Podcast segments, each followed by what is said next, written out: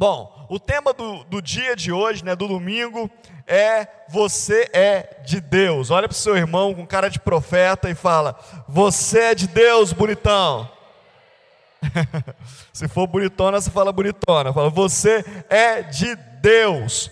É uma expressão que nós vamos usar durante os próximos dias. Amanhã já vai ser liberada as artes e você, eu quero que você coloque no seu Facebook, no seu Instagram, no seu status do WhatsApp, na sua página, que você esteja lá declarando para os teus amigos, para a tua família, por quem entra para saber sobre você, que ele seja impactado por essa palavra. Você é de Deus. Nós estamos orando por isso, estamos clamando a Deus por isso. Vamos colocar um telão na cidade, declarando de tempo em tempo: você é de Deus, você é de Deus, você é de Deus. E cremos que cada pessoa que passar de carro, que olhar para aquele telão, vai receber essa palavra no coração: você é de Deus, você precisa de Deus, você vai ser encontrado por Deus, você vai ser impactado pelo amor de Deus. É esse o nosso desejo e esse também é o tema dos nossos cultos de hoje. Os nossos três cultos, você é de Deus. Bom, no primeiro culto eu falei sobre querer ser de Deus, né? Desejar o amor de Deus. Eu queria só usar o primeiro versículo que eu usei no culto da manhã. Nós falamos sobre Isaías 43 e destrinchamos esse capítulo com alguns temas também, como algumas referências em outros livros da Bíblia, outras cartas. Então, se você não viu o culto e queira, queira saber mais sobre isso, está no nosso canal do YouTube, você pode ver lá, eu tenho certeza que é uma palavra que vai impactar a tua vida, mas eu queria usar só o primeiro versículo para introduzir aquilo que Deus tem colocado no nosso coração. A palavra é outra, o foco é outro, mas esse primeiro versículo é tão poderoso, tão fantástico, tão espetacular, que eu não posso deixar de compartilhar com você nessa tarde. Então vamos lá, Isaías capítulo 43, o verso 1, diz assim: se você procurar, coloca no telão para mim se puder, Isaías 43, verso 1.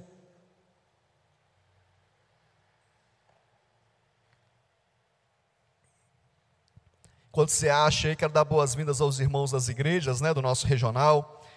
Tem irmãos de Patinga, do NAC, de Fabriciano, de Eugenópolis, de Pedra Bonita, de Boa Vista, de Jaguaraçu, conectados conosco aí, então sejam bem-vindos em nome de Jesus e também de outras cidades, outras igrejas, sejam muito bem-vindos em nome de Jesus.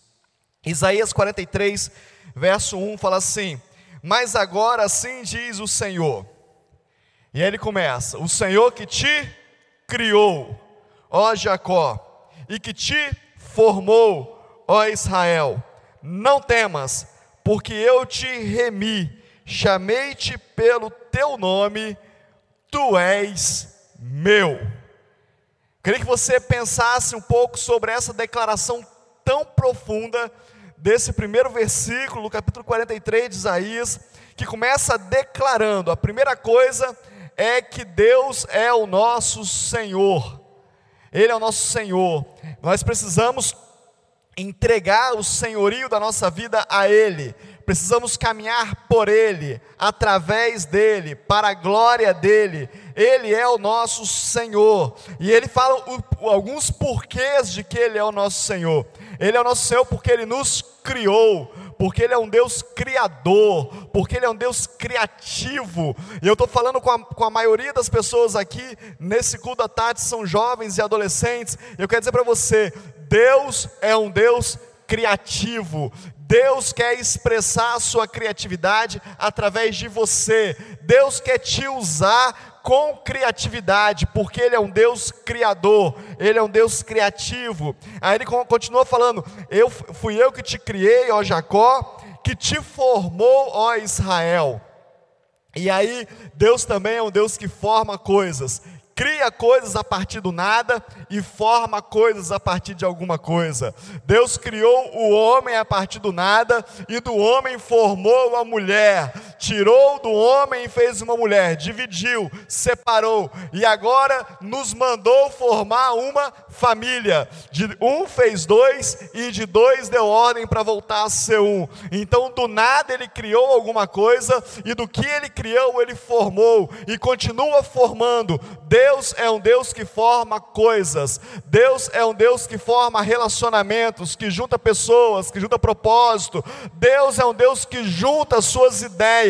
E eu tenho certeza que hoje, nessa tarde, você está aqui porque você faz parte de uma ideia de Deus, de um sonho de Deus, de algo que Deus quer formar através da sua vida. Ele já te criou e agora Ele está te formando, está te colocando junto para ter uma outra forma, para ser uma outra forma. Domingo passado nós falamos sobre Ezequiel, quando fala do vale de ossos secos, e diz ali que o Senhor manda o profeta profetizar, e fala: profetiza, profetiza, e ele profetiza, e os ossos secos começam a se movimentar, a se juntar, e começa a ter carne, a ter musculatura, a formar alguém, ele está formando, mas diz ali também que mesmo depois deles formados, mesmo homens e mulheres de pé, restaurados, revividos, faltava alguma coisa, e aí Deus fala para o profeta: profetiza. E ele, quando profetiza, vem sobre eles, sobre aqueles homens e mulheres, o Espírito de Deus. E agora eles deixam de ser um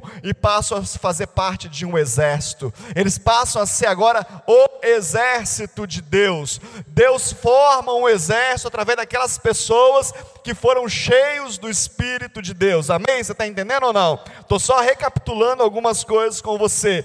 E aí fala que o texto que nós somos ó Israel. E aí você pode pensar, mas Israel é outra coisa, bispo. Israel é o povo de Israel, não sou eu. Eu quero te dar um único, uma única referência, só para tirar esse grilo da sua cabeça aí.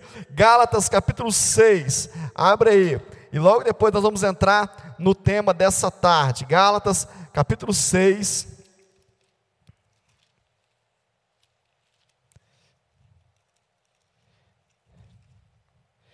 Verso 16.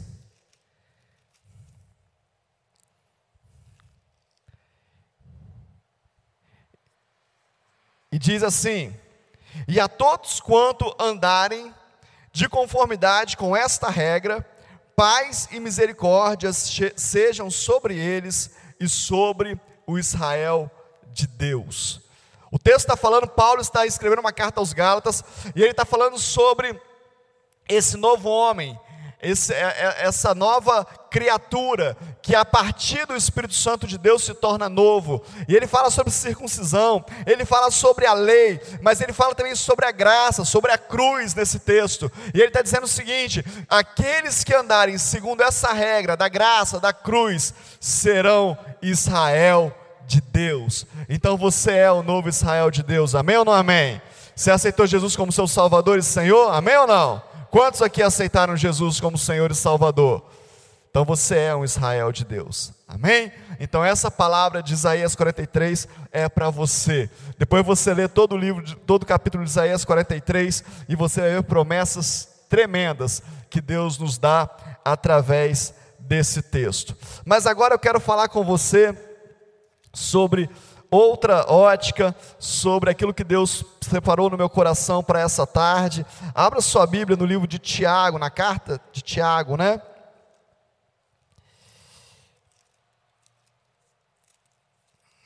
Tiago, capítulo 4.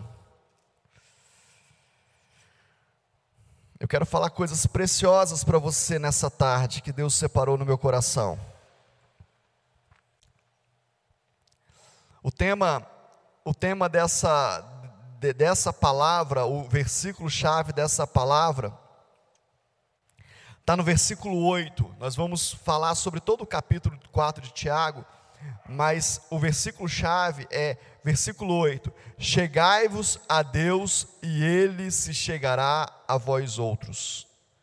Purificai as mãos, pecadores, e vós que sois de ânimo dobre, limpai o coração. Quero ficar com a parte A desse versículo. Chegai-vos a Deus e ele se chegará a vós outros. Eu quero dizer para você, como eu disse hoje pela manhã, que não tem nada a ver conosco, tem até uma canção que fala sobre isso, né? mas não é sobre a canção que eu quero falar. Nós estamos nos relacionando com Deus a partir de nós, a partir das nossas expectativas, a partir da nossa mente, a partir das nossas dores, a partir dos nossos traumas, a partir das nossas experiências. E o que Deus falou comigo para esse domingo é que nós precisamos começar a nos relacionar com Ele a partir do que Ele é, a perspectiva do que Ele é. Não tem nada que nós possamos fazer, não tem nada que nós possamos deixar de fazer que vai mudar quem é Deus. E aí nós lemos Isaías 43, verso 1, dizendo que Ele é Deus, Ele é Senhor, Ele é Criador, Ele é Formador, Ele é o cara, Ele é o Senhor, e Ele não muda de acordo com as nossas atitudes, Ele não muda porque nós estamos fazendo isso ou deixando de fazer aquilo, Ele é o Senhor, e nós precisamos reconhecê-lo como o Senhor, e aqui o versículo que eu separei para ser esse versículo chave fala: Chegai-vos a Deus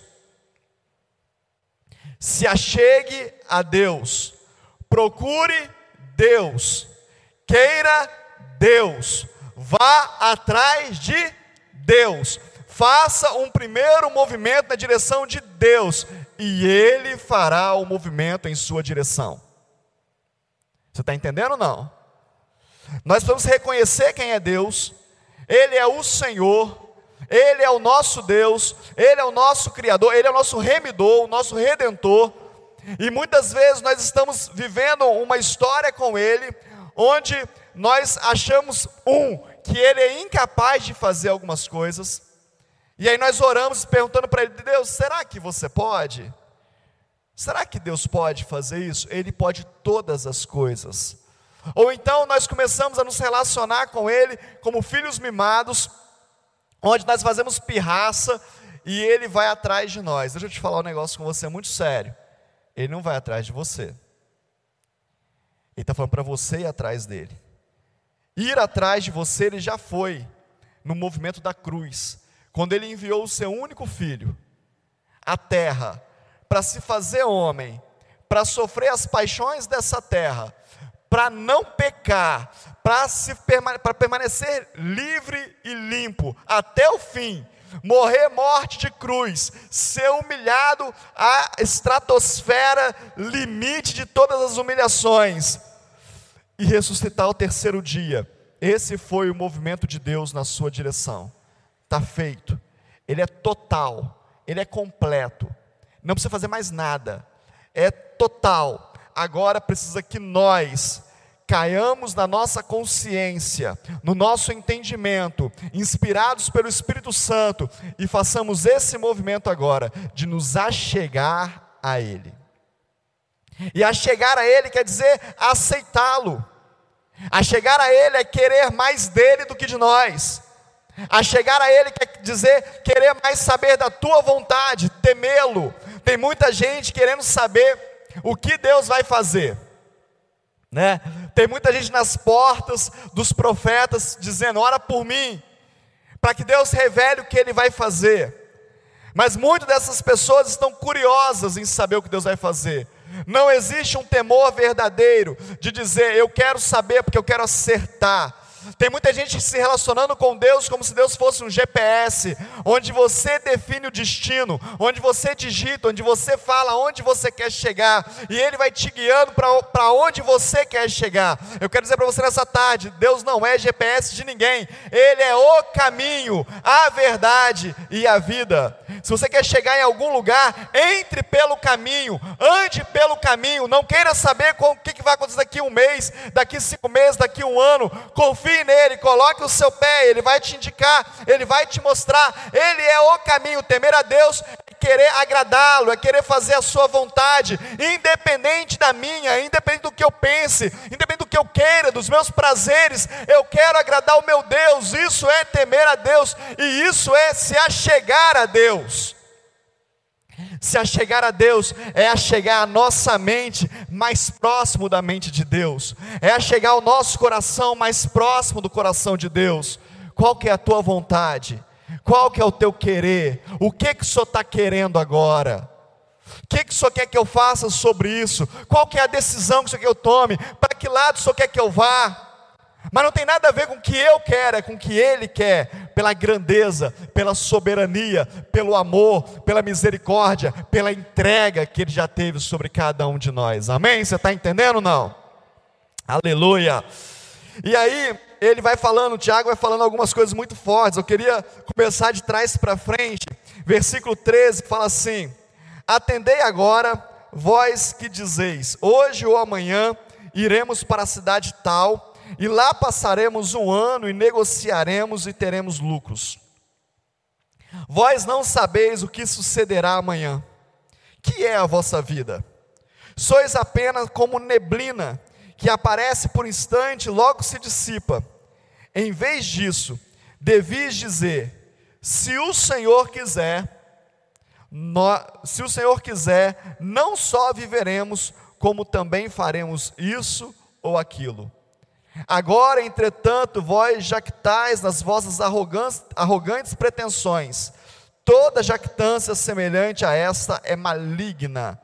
Portanto, aquele que sabe que deve fazer o bem e não o faz, nisso está pecando. Olha que palavra fortíssima. Tiago está tá tratando com os nossos planos. Eu acabei de falar com você sobre GPS, sobre caminho, sobre o que Deus tem um plano sobre as nossas vidas. Deus tem um projeto sobre nós. E agora Tiago está falando o seguinte: ó, por que, que você está fazendo planos? Que você vai para algum lugar que você vai fazer isso ou aquilo, antes de querer saber qual que é a vontade de Deus. Antes de declarar, se Deus quiser, se Ele permitir.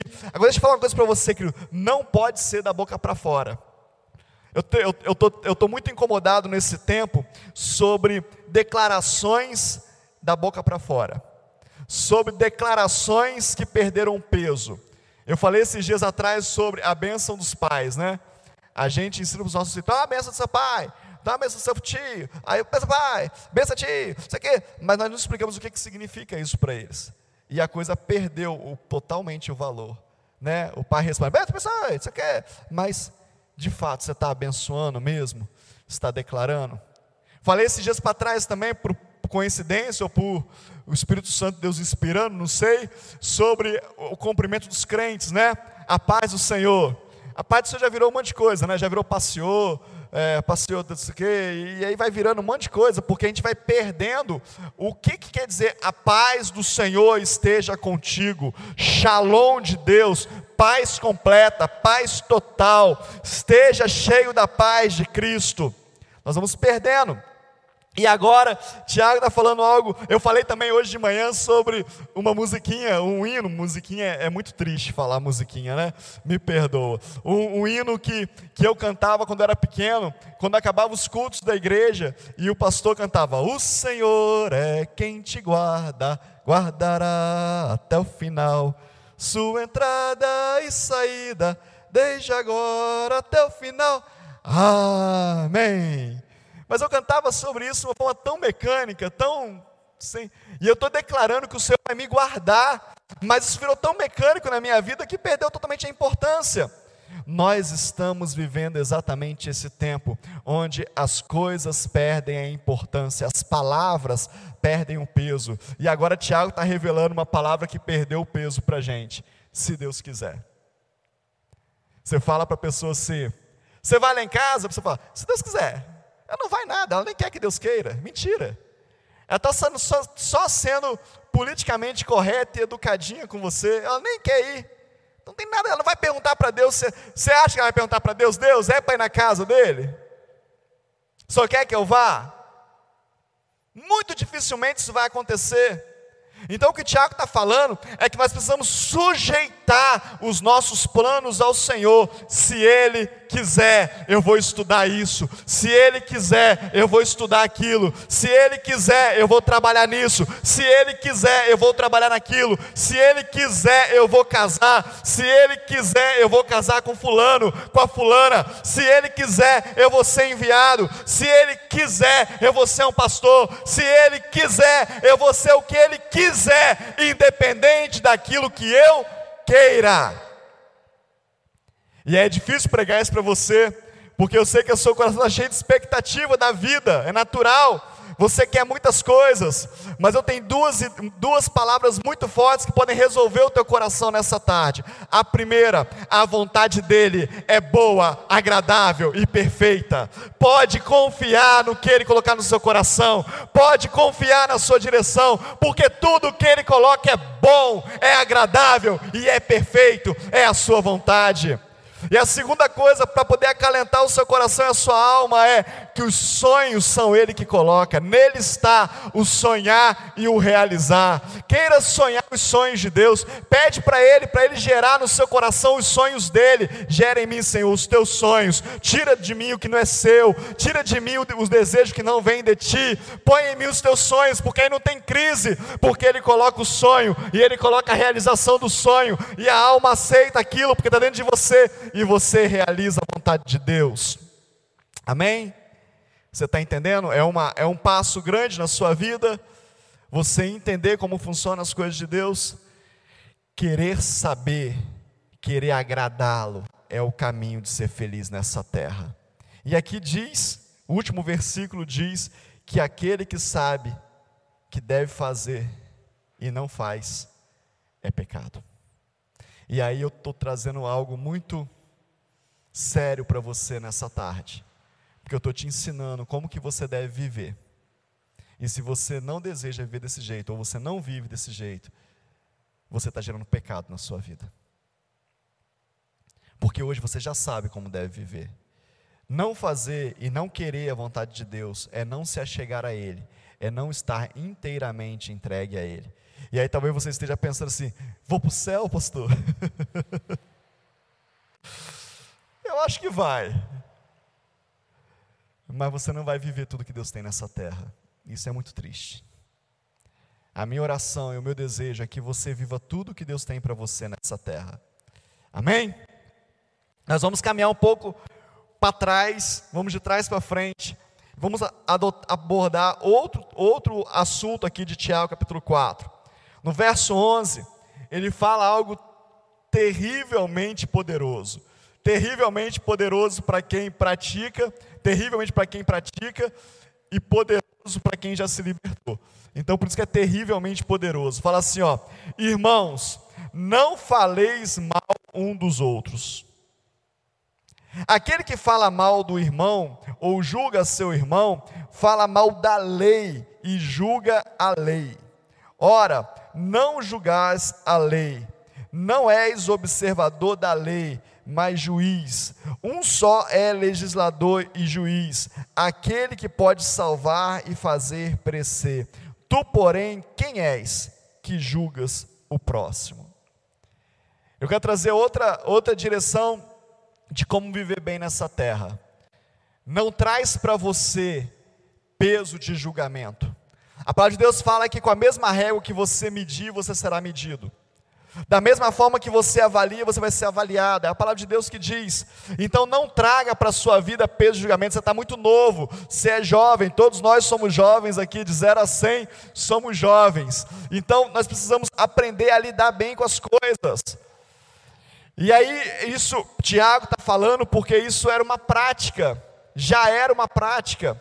E nós, quando somos mais jovens, muitas vezes, nós achamos que sabemos de muita coisa nós descobrimos muitas coisas, nós avançamos e é natural. A palavra de Deus fala que os nossos jovens sonharão, eles irão mais longe, eles caminharão mais longe. A minha oração é que o Pedro e a Letícia cheguem mais longe do que eu cheguei, que eles avancem mais. A minha oração de cada diácono que é consagrado, cada presbítero, cada pastor, é que eles vão mais longe, que eles cheguem mais longe, é natural.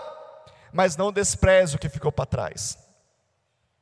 Nós só podemos ir mais longe porque alguém cavou o poço, porque alguém plantou e nós estamos colhendo. Nós só podemos ir mais longe porque alguém pegou uma Bíblia como essa e comentou essa Bíblia inteira. Hoje de manhã, acordei logo de manhãzinho e eu estava lendo a Bíblia e olhando falei, gente, como que deve ter sido comentar versículo a versículo? Como que deve ter sido tabular esse negócio em página e ficar tão certinho? Como deve ter sido fazer? Que trabalheira que esse negócio deu! E nós só estamos pregando com tanta revelação, com tanta presença de Deus, com tanta unção, com tanta coisa nova, porque alguém antes de nós fez alguma coisa. Alguém pagou um preço muito grande. E aqui Tiago está falando: não faleis mal. Não faça isso uma prática na sua vida. Não seja alguém que fale mal de tudo, que critica tudo, que vê erro em tudo. Não tenha os seus olhos ruins, porque olhos ruins adoece o corpo. Se os olhos forem bons, o corpo é sadio, o corpo é bom. Jovens, Aprendam a ter voz boa, a ter língua boa, a falar coisas boas. Aprenda a procurar coisas boas, aprende a cavar coisas boas. A, aprende a tirar das pessoas o melhor que elas têm, do seu pai, da sua mãe, do seu tio, da sua avó, dos teus amigos, dos teus pastores, dos teus líderes. Aprenda a ser caçador de tesouros, ao invés de ser alguém que fala mal, que usa a língua, que acha que pode julgar.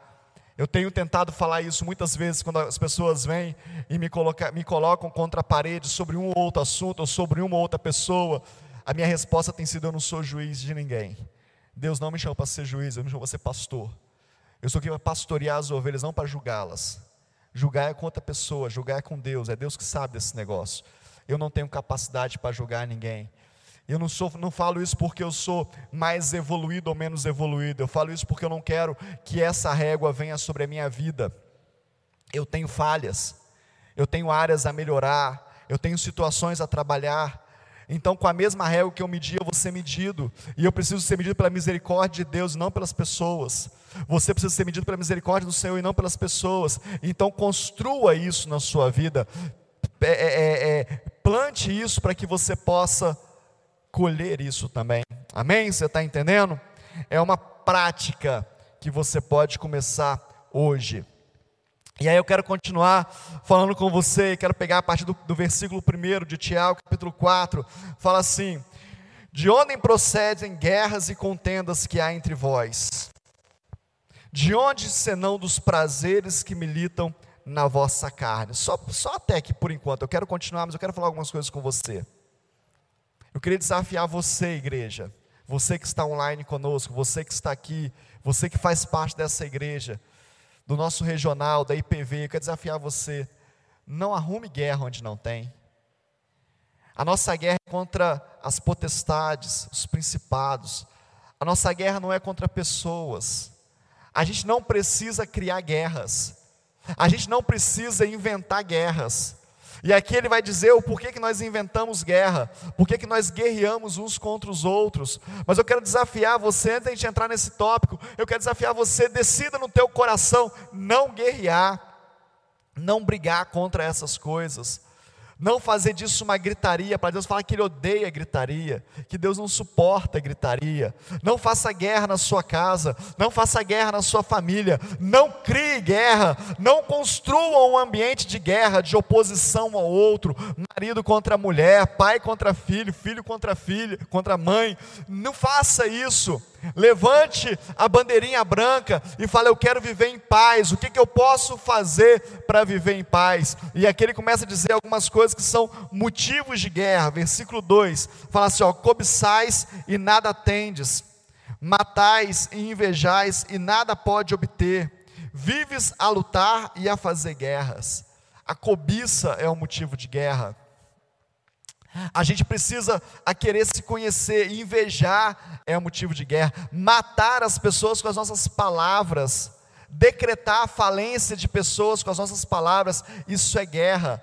Deixa eu te dar alguns, alguns, alguns detalhes assim que pode te ajudar muito a te libertar disso, se você tem essa questão. Quando alguma coisa te incomodar muito, quando alguma coisa mexer muito com você, quando alguém mexer muito com você, quando a atitude de alguém sacudir muito a tua alma, pare por 10 minutos, por 20 minutos e pensa: por que, que isso me incomoda tanto? Por que, que isso me sacode tanto? Por que, que isso me atrapalha tanto? E provavelmente você vai descobrir algo terrível. Você vai descobrir que o que está incomodando você não é a pessoa, mas é você mesmo. Porque você tem atitudes parecidas com uma delas.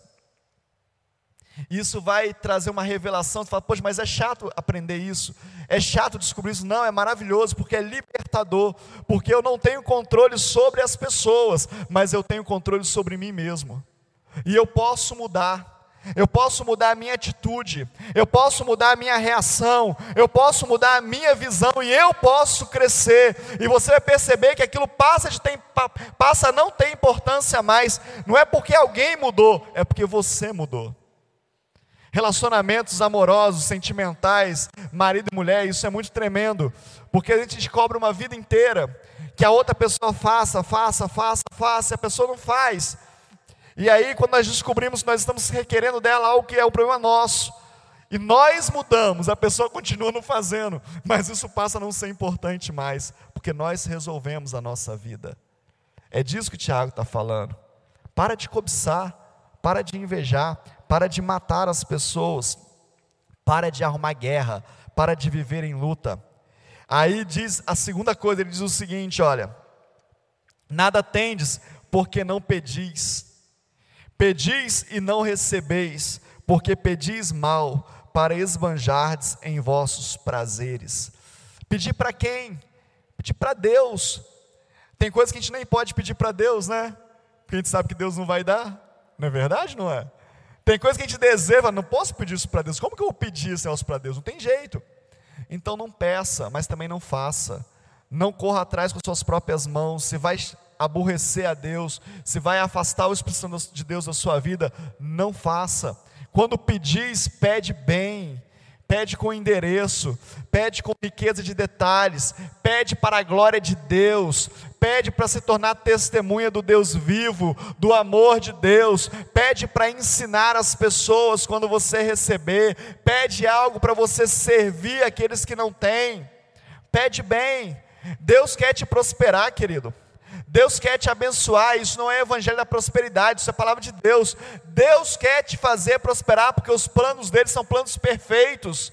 Ele escreveu um plano sobre a sua vida, tem um projeto sobre você. Ele quer te fazer prosperar, ele quer te fazer conquistar, superabundar. Mas ele quer para que o seu nome seja engrandecido, para que a sua glória seja vista, para que você se torne testemunha. E é muito importante quando Deus te dá alguma coisa, quando Deus te abençoa de alguma forma, você dizer não da boca para fora: foi Deus que me deu.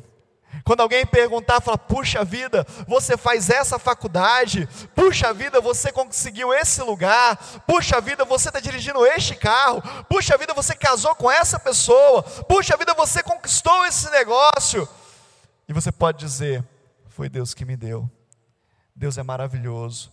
Eu estudei enquanto eu precisei estudar. Eu corri atrás, não precisei, mas se não fosse Deus na minha vida, se Deus não tivesse colocado a sua boa mão, se não fosse a misericórdia de Deus, eu nada teria. É disso que Tiago está falando. Peça bem, peça para a glória de Deus, dá motivos para Deus. Deixa eu te falar algumas coisas. Hoje eu moro numa casa muito boa, graças a Deus. Deus me permitiu morar numa casa muito jóia, mas a minha oração era o seguinte: Deus, me dá uma casa para eu morar, que eu possa receber os pastores que vêm pregar na igreja, que eu possa receber as pessoas que vêm, me dá uma casa que eu possa receber os irmãos, que eu possa fazer reuniões com mais pessoas, com 10, 15, 20 pessoas na minha casa, me dá uma casa onde os meus filhos possam se sentir tão acolhidos que eles não precisem querer sair para o lado de fora, querer se juntar a outras pessoas se contaminarem, me dá uma casa onde eu possa consagrar e ter a paz que vem de ti e que os vizinhos possam ver que a minha, a minha família é uma família de Deus. Me dá essa casa, Deus. Mas você perceber, toda a minha oração era para que o teu reino apareça, para que a tua glória apareça. E Deus quer te fazer prosperar para que a glória dele seja testemunhada nessa terra. Amém? Você pode dar um glória a Deus aí? Aprende a pedir, não pede para os seus prazeres tão somente. Ele fala: infiéis, não compreendeis que a amizade do mundo é inimiga de Deus? Aquele, pois, que quiser ser amigo do mundo, constitui-se inimigo de Deus. Ou su supondes que em vão, em vão afirma a Escritura, é com ciúme que nos anseia o Espírito que Ele fez habitar em nós? Antes, Ele dá maior graça pelo que diz. Só até aí por enquanto. Deixa eu te falar. Destrua hoje a sua amizade com o mundo. E aí eu quero deixar isso muito muito claro para você. A amizade do mundo, querer fazer o que o mundo quer.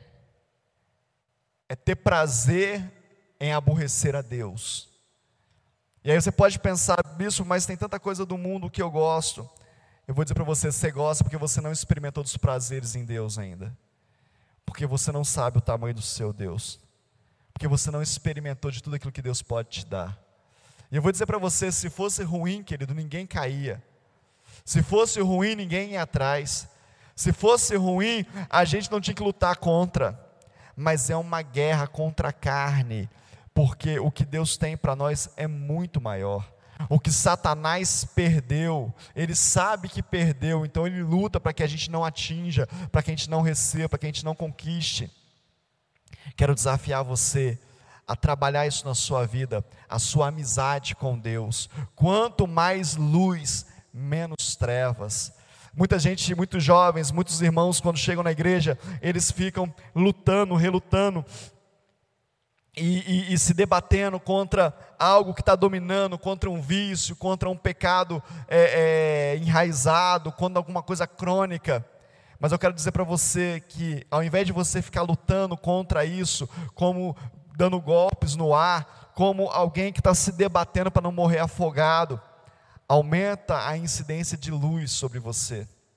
Leia mais a palavra, ore mais, deixe o Espírito Santo de Deus falar com você. Se despreocupa um pouco do que você está sendo dominado e deixe que o Espírito Santo de Deus vai trabalhando dentro de você. Quanto mais luz, menos treva. A palavra de Deus fala, e eu sinto muito a presença de Deus quando eu me lembro desse versículo aqui agora. A palavra de Deus fala que o andar do crente, que a caminhada do cristão é vai clareando, clareando até ser dia perfeito.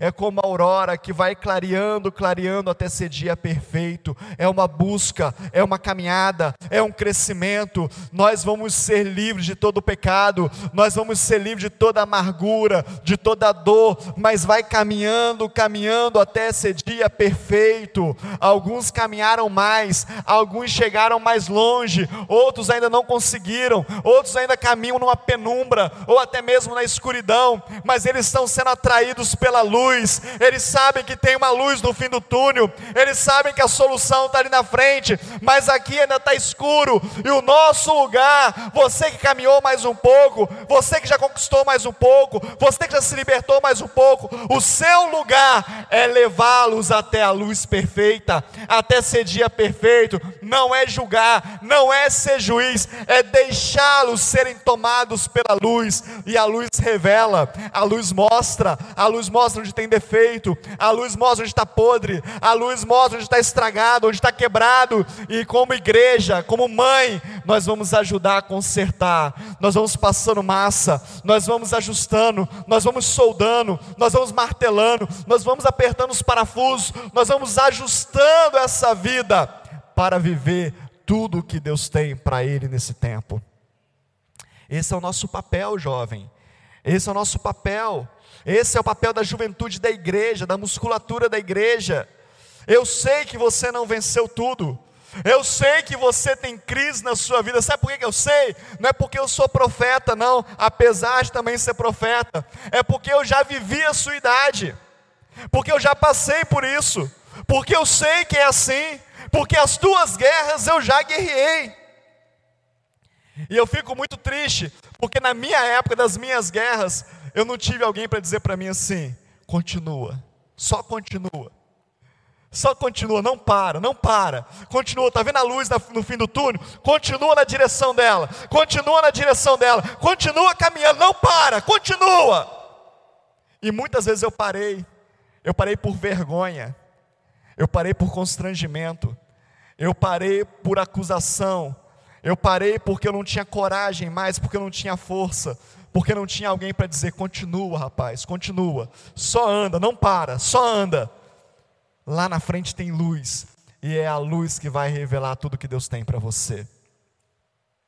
Quer dizer para você que está aqui nessa, nessa tarde, todos vocês, continuem, para de arrumar guerra, para de arrumar luta. E eu quero dizer algo para você muito forte nessa tarde, que você que está aqui, você que está online conosco. Na IPV está proibido arrumar guerra à toa. Está proibido estabelecer trincheiras à toa. Nós estamos caminhando para a luz. nós vamos ajudar uns aos outros a chegar neste lugar. Nós vamos guerrear a guerra de um dos outros, mas a guerra não é contra nós, a guerra é contra as potestades, os principados que tentam nos oprimir. Essa é a guerra que nós vamos guerrear. Nós vamos chegar no final com todos os soldados inteiros, vivos, fortalecidos pelo Senhor. Amém? Você pode dar um glória a Deus aí, não? Como viver isso? É a última parte que eu quero ministrar sobre a sua vida. Versículo 6 fala assim: Antes ele dá maior graça, pelo que diz: Deus resiste aos soberbos, mas dá graça ao humilde. Esse versículo eu acho que é, é a revelação na minha vida.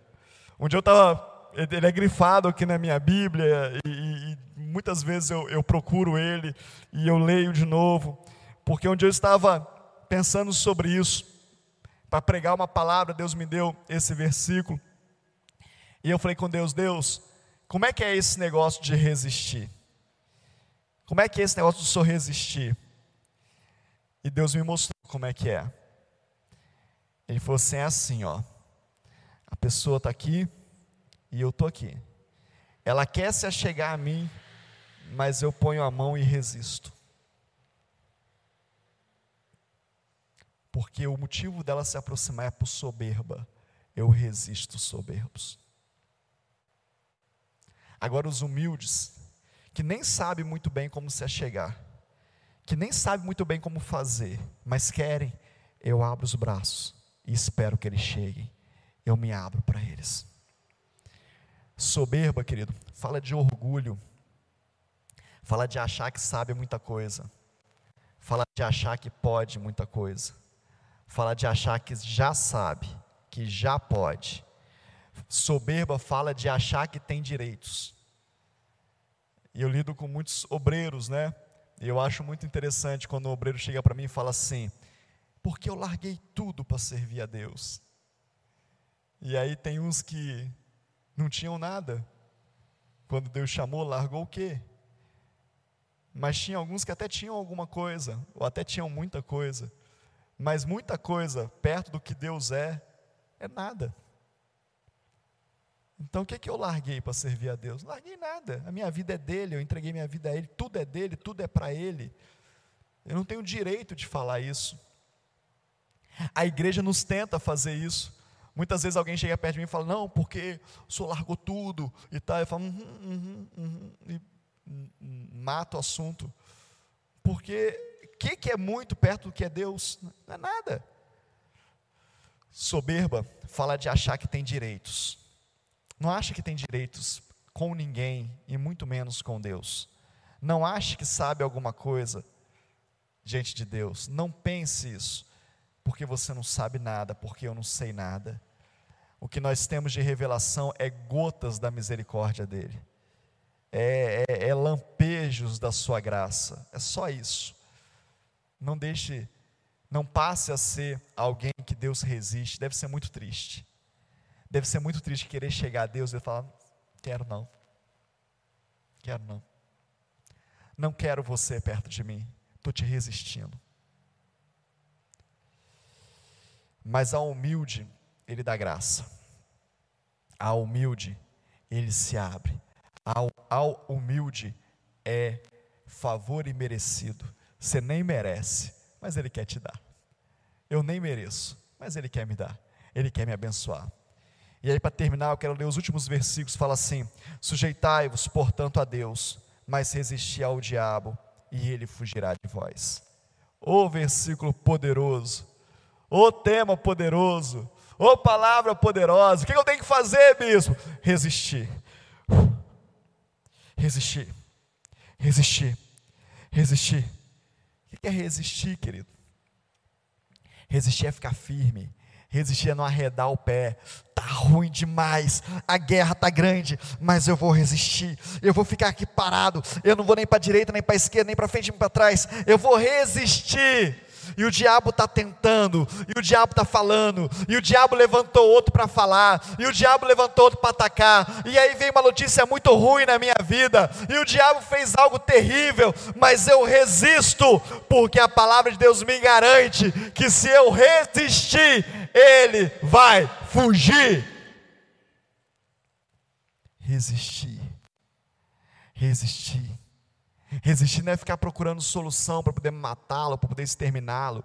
Resistir não é ficar esbravejando aos quatro cantos. Resistir, não, resistir, parado, quieto, orando, cheio de Deus, confiando na palavra, resistir ao diabo e ele fugirá de vós. Aí vem o versículo 8: Achegai-vos a Deus e ele se chegará a vós.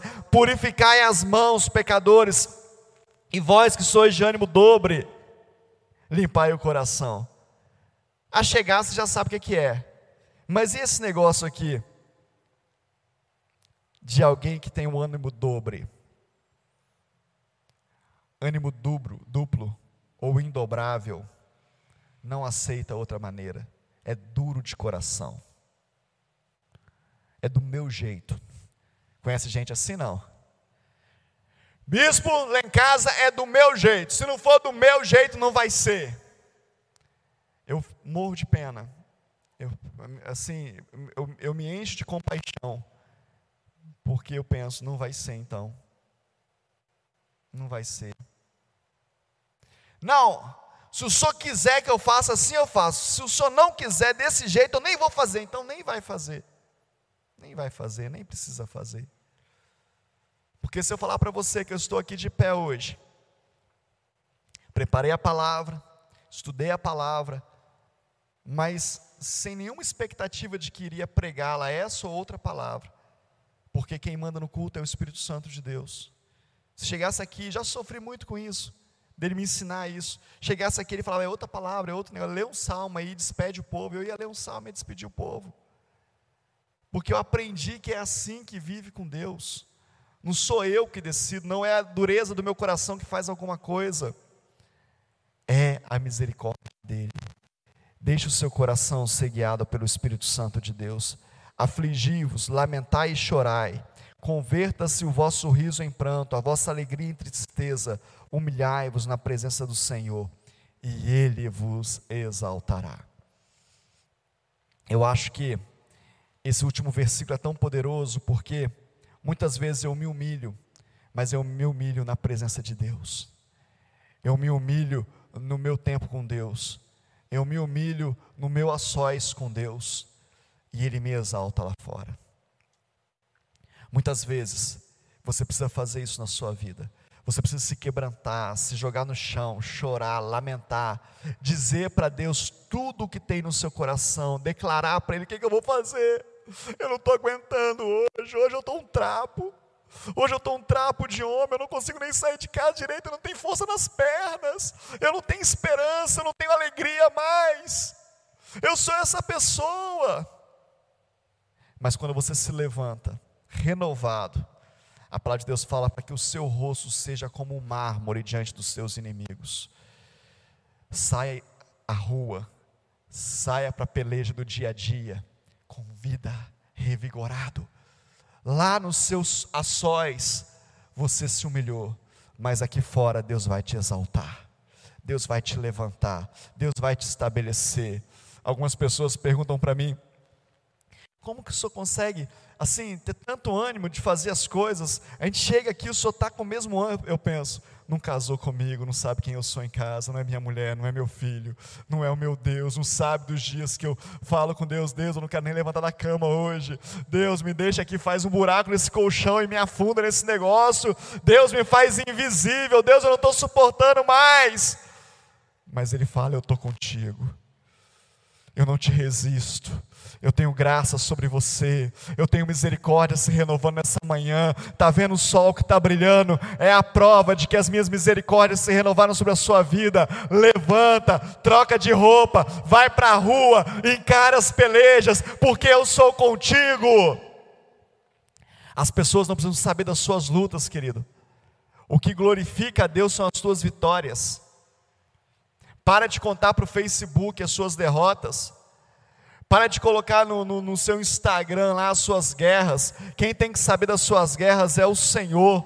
E eu vou dizer o seguinte para você: Ele dará ordem aos anjos a teu respeito, que vão lutar e guerrear por você.